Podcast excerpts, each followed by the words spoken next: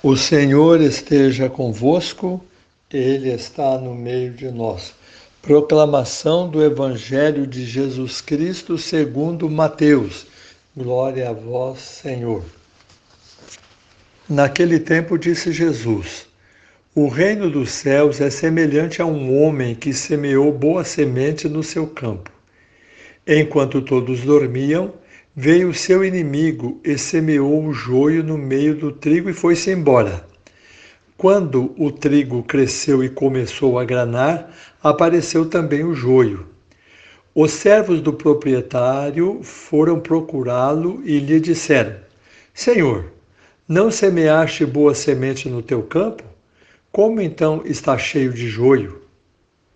Ao que este respondeu: Um inimigo é que fez isto. Os servos perguntaram-lhe: Queres então que vamos arrancá-lo? Ele respondeu: Não, para não acontecer que, ao arrancar o joio, com ele arranqueis também o trigo. Deixai-os crescer juntos até a colheita.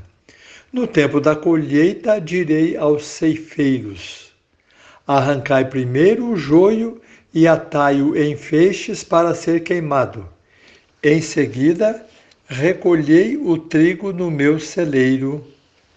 Palavra da salvação, glória a vós, Senhor. Esse trecho do Evangelho tem dado preocupação a muitos cristãos. É comum a gente ouvir pessoas dizerem assim: ah, mas Deus podia dar um jeito. Há muita maldade no mundo, há muita gente ruim, as pessoas fazem mal e a gente acaba sofrendo com isso. De fato, é um mistério. Nós estamos aí, bons e maus, na mesma terra, no mesmo planeta. E até na igreja. Na igreja é a mesma coisa. Está tudo misturado, bons e maus. Talvez assim uma coisa que pudesse ajudar é pensar naquilo que o proprietário respondeu quando disseram a respeito do joio. Ele só disse assim: foi o inimigo que fez isso. Em outras palavras, não fiquem preocupados, deixem, deixem, isso é problema meu. É isso que o proprietário quis dizer. Ou, em outras palavras, o problema de resolver o mal no mundo não é nosso, é de Deus. Então eu vou tentar ajudar vocês que estão me ouvindo a pensar num ponto positivo. Nós encontramos então as pessoas boas com quem nós convivemos e encontramos as pessoas más que nos prejudicam e até danificam a vida de muita gente. Como nós podemos aprender a viver neste meio, a maneira melhor ou tentar viver melhor? Porque Jesus nos diz isso para que nós arrumemos meios suficientes para viver neste mundo maldoso. O mundo em si é bom, mas essa maldade que há no mundo nos prejudica. Então, eu vou fazer uma comparação muito pequena. Gostaria que vocês gravassem isso, mas gravem mesmo. Para que serve o joio? Vamos ver para quê. Em que coisa o joio pode nos ajudar? E vou fazer um pequeno trocadilho que para mim serve muito e espero que sirva para muitas pessoas que estão me ouvindo. Olhem como a palavra joio é parecida com a palavra joia. Dá até a impressão de que a palavra joia seja o feminino da palavra joio. Não dá essa impressão? Joio, joia. Então, para que serve o joio? Para nós nos tornarmos joia. Joio é sem valor, joia tem muito valor. Quanto mais você procura entender o joio, mais você fica joia. Este é um sentido muito importante e muito bom para nós neste mundo. Jesus, inclusive, diz: No mundo vocês vão ter muitas tribulações, mas tenham coragem, eu venci o mundo. Olha que maravilha! Jesus venceu o mundo no meio das tribulações. Então, como o joio pode nos ajudar a sermos joia? Em primeiro lugar, é estímulo para o crescimento. Se fôssemos todos bons, talvez ficaríamos na mediocridade. Mas existindo os maus, ou já que eles existem, é um estímulo que temos para crescer. Então vamos crescer. Você vê a pessoa fazendo uma coisa errada, comece a pensar: que bom, eu vou tentar não fazer isso, que bom que ele fez uma coisa errada, porque eu aprendo a não fazer o que é errado. É uma coisa muito ruim, muito má, prejudica muito a minha vida. Então é um estímulo para crescer. Além de estímulo para crescer, serve também como firmeza para continuar a crescer.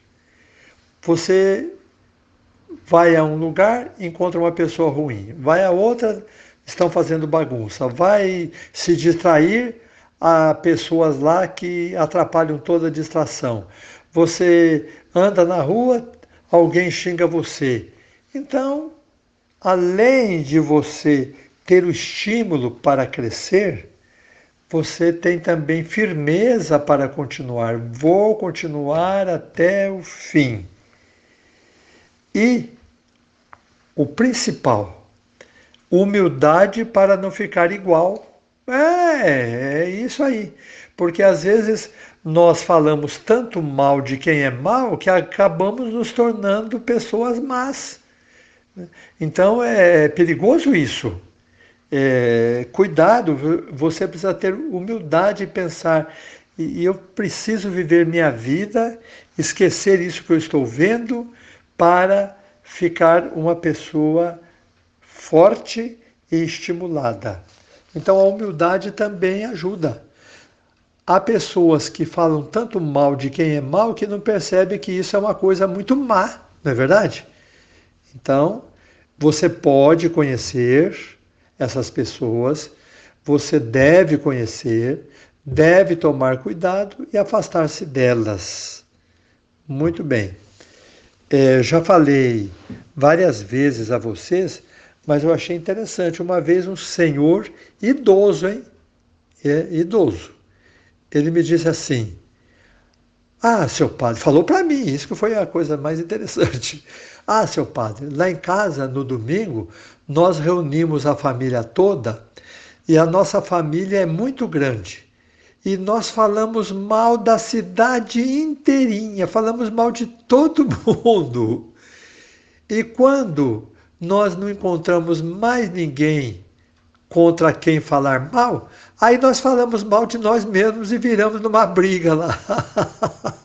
então, é, eles pensam que estão bem e não estão, falam mal da cidade inteira, mas eles também não estão bem. Né? Então, Olhem como é bom estar no meio do joio nesse sentido.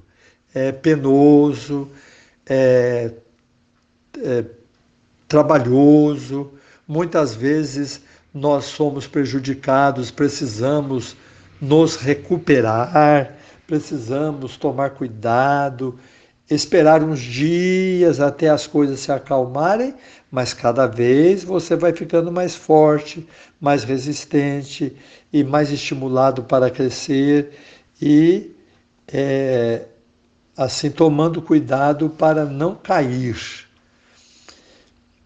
Então, Jesus diz que você não pode cortar o joio. Os empregados chegaram ao patrão e disseram: O senhor quer que a gente arranque o joio? O patrão disse: Não. Pode ser que vocês arrancando o joio vão arrancar também um pouco de trigo. Então deixa do jeito que está. Às vezes, uma pessoa má acaba ajudando uma pessoa boa. E você vai contra essa pessoa má, você escandaliza a pessoa boa que acha que esse mal aí está fazendo bem. Às vezes está mesmo, porque é muito difícil uma pessoa tão má que alguém não enxergue nela uma coisa boa. Então, nosso Senhor disse: nada de arrancar, fiquem misturados aí e vamos ver o que acontece, né? Não assim, não é nessa, nesse sentido que Jesus disse. Ele não disse vamos ver o que acontece, ele quis dizer assim: você tem que se virar aí no meio do joio. Então pense assim: guarde isso para a semana e, se possível, para toda a vida.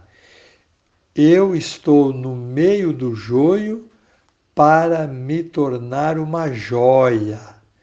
Eu estou no meio de quem não tem valor para poder ter valor diante de Deus. Estou no meio do joio para me tornar uma joia. Ponha isso na cabeça. Tente entender que nós, sendo bons no meio dos maus, podemos até um dia fazer alguma pessoa se tornar boa. Louvado seja nosso Senhor Jesus Cristo para sempre seja louvado.